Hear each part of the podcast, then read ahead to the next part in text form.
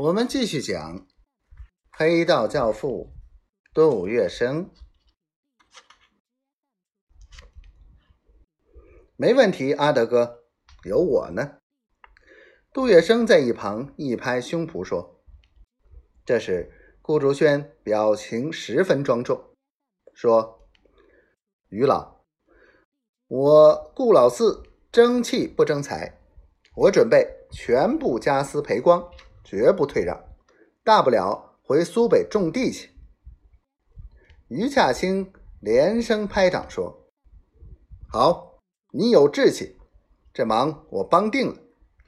我给你请两位外国律师，官司打下去，准有好消息。”于是，这场天产舞台做原告，控告工部局违反合同，强迫谦让。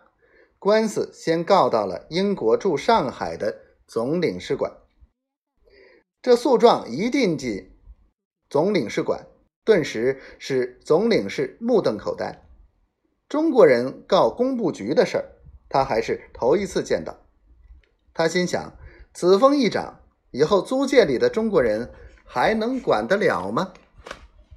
他马上叫来工部局经办这事的人，问清了前因后果。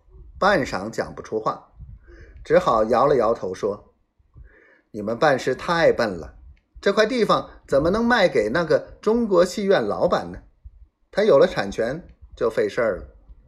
不过绝不能让那个姓顾的打赢官司。”大约过了半个多月，英国总领事馆的批文下来，这是一纸英文。顾竹轩拿去找他请的外国律师穆安素。穆安素拿来一看，皱着眉头说：“这文批的十分滑头，里面说该地皮原是工部局产业，虽卖给天产舞台使用，但现在收回，可两方商议议价赎回。现在这事儿，顾先生，你如果愿意就此了结，工部局会赔偿你地皮价数，但按照惯例，此款只限地皮款，不包括地上建筑。”上面的建筑可以由你处理。顾竹轩一听，气得跳了起来：“放屁！真是洋人的蛮力，只收地皮，不管上面盖的房子，哪有这种道理？”穆大律师，我不能这样了事。反正我已花钱到了这个地步，现在不打赢，我绝不罢休。穆安素听顾竹轩的口气，知道他已是孤注一掷。这官司打下去，自然还可以得到一大笔酬劳。这下他的精神也上来了。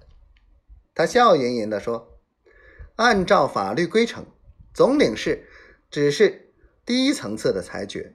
如果没有公使或者大使一级的外交官的指示，他的裁决不发生效力。”顾竹轩问：“如果我们告到公使那儿，公使裁定，算不算最后裁决呢？”